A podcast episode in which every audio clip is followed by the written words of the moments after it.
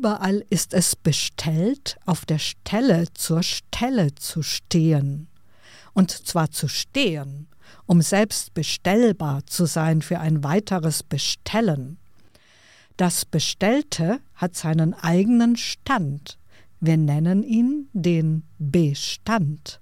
Nein, das ist kein Dadaismus, es sei denn ein unfreiwilliger, sondern ein Auszug aus Martin Heideggers berühmtem Vortrag über die Technik, die er als Gestell outet, und zwar mit einem Bindestrich zwischen beiden Wortteilen. Der Philosoph aus dem Schwarzwald, der seine Gedanken immer wieder an den Wortbildungen der deutschen Sprache aufgereiht hat, meinte in seinem berühmten zur posthumen Veröffentlichung bestimmten Spiegelgespräch, man könne nur auf Deutsch denken. Das Französische schloss er auch ausdrücklich als eine fürs Denken ungeeignete Sprache aus. Rien va plus. Man wundert sich, dass diese Aussage nicht gleich einen Sturm der Entrüstung ausgelöst hat, beziehungsweise ein großes Gelächter. Oder die spitze Bemerkung, dass eben Heidegger nur auf Deutsch ginge. Nicht einmal seine zahlreichen Adepten in der französischen Philosophie haben protestiert. George Arthur Goldschmidt hat Heideggers Sprache ein eigenes Buch gewidmet. Monika Noll hat die sicher nicht leichte Aufgabe übernommen, es aus dem Französischen zu übersetzen.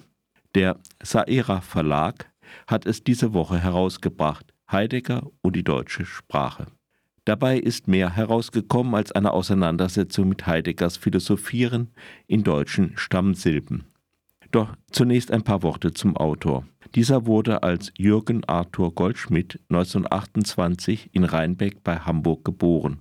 Die Familie war evangelisch, hatte aber jüdische Wurzeln und deshalb musste er als Zehnjähriger zusammen mit einem älteren Bruder nach Italien fliehen und als es dort auch zu gefährlich wurde, nach Frankreich.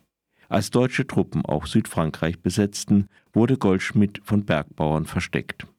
Nach dem Krieg studierte er in Paris Germanistik, er hat Essays und Romane auf Französisch veröffentlicht und viel aus dem Deutschen übersetzt, unter anderem Nietzsche, Benjamin, Kafka, Goethe und Büchner. Wenn er schreibt, dass man Heidegger nicht übersetzen könne, dann weiß Goldschmidt, wovon er spricht. Für seine Werke wurde Goldschmidt immer wieder ausgezeichnet, unter anderem mit dem Geschwister-Scholl-Preis. In seinem Buch beschäftigt sich Goldschmidt auch viel mit der deutschen Sprache im Allgemeinen. Er stellt fest, dass sie ständig räumliche Bezüge hat, wo das Französische keine Festlegung erfordert. Selbst das Dasein hat ein Da. Außerdem entwickelt das Deutsche viele neue Wörter aus wenigen Stammwörtern, wie zum Beispiel stellen und stehen. Das verlockt entlang dieser Bildungen auch zu denken. Dem konnte schon Fichte nicht immer widerstehen, wenn er etwa mit den Worten Grundsatz, Grund und Gründen spielt. Nicht nur hierin sieht Goldschmidt viele Parallelen zu Heidegger. Doch bei Heidegger werden diese Sprachassoziationen geradezu inflationär, wie etwa in dem eingangs zitierten Beispiel seines Vortrags über die Technik. Hier sei eine Bemerkung des Rezensenten zu Heidegger gestattet. Wegen seiner sprachlich, aber nicht inhaltlich klaren Assoziationsketten und seines eigenwilligen Gebrauchs von Worten ist man als Leser ständig gezwungen, darüber nachzudenken, was meint er hier, was meint er dort, was heißen Wortfolgen wie Wahrung der Wahrheit des Seins für das Seiende.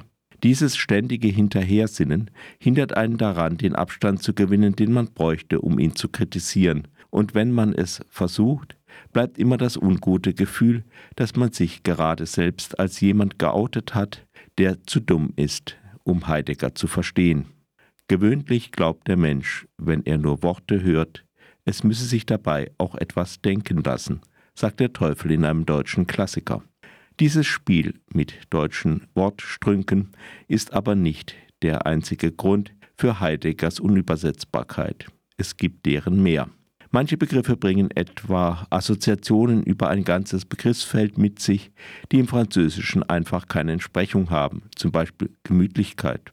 Goldschmidt spottet über französische Philosophen, die Heidegger zitieren, aber keine Ahnung vom täglichen Gebrauch der deutschen Sprache haben und sich auf Deutsch nicht einmal eine Currywurst bestellen könnten. Aber nicht nur das. Goldschmidt betrachtet die Wortwahl Heideggers auch vor dem politischen Hintergrund der Zeit, in der Heidegger lebte. Schon in frühen Schriften weist er ihm eine Blut- und Bodenideologie nach. Goldschmidt kürzt das sehr gekonnt als Blubo ab. Heidegger klebt nicht nur ideologisch am Boden, sondern auch förmlich in seinem bergigen Winkel, Weltwinkelchen. Goldberg nennt es in einer Kapitelüberschrift die Tottenau-Bergisierung des sprachlichen Ausdrucks. Außerdem glaubt Heidegger an eine Mission des Deutschtums. Dass sich Heidegger von einem biologischen Rassismus klar abgrenzt, spielt dabei, wie Goldschmidt richtig bemerkt, kaum eine Rolle, denn sein Begriff vom deutschen Volk funktioniert genauso ausgrenzend. Dem bodenständigen deutschen Volk entgegengesetzte Zuschreibungen werden mit Worten wie bodenlos, Wechsler und Rechnen belegt. Goldschmidt bemerkt, dass man Heideggers Zuhörern damals nicht erst sagen musste, dass dabei antisemitische Stereotype aufgerufen werden. Hier benutzt Heidegger die Sprache des Dritten Reiches. Er denkt auch tatsächlich so. In einem privaten Brief vom Oktober 1929 warnt Heidegger vor der wachsenden Verjudung des deutschen Geisteslebens. Damals war Hitler noch weit entfernt von der Macht, Opportunismus war also kaum im Spiel. Darüber hinaus bedient sich Heidegger auch direkt beim Vokabular der SS, indem er deren Lieblingsworte wie Unerbittlichkeit und Härte gebraucht. Wie selbstverständlich gebraucht er noch in den 50er Jahren das Wort Führer, obwohl der Ausdruck im deutschen Sprachgebrauch mittlerweile völlig gemieden wird. Etwas unverständlich ist dem Rezensenten geblieben, wie Goldschmidt den Denker Heidegger von Heideggers Sprache trennt. Einerseits zeigt er, wie sehr Heidegger Denken und Sprache förmlich verknetet und eben auch ideologisches Gift mit hineintut, wie sehr seine Texte bereits früh mit der Ideologie kuscheln, aus der das NS-Regime hervorgegangen ist. Ferner zeigt er, wie Heidegger von dieser Ideologie partout auch nach dem Krieg nicht abrücken will. Andererseits unterstellt er Heidegger lediglich einen Irrtum, der ihm bei dem Versuch unterlaufen sei, eine für das philosophische Denken geeignete Sprache zu kreieren.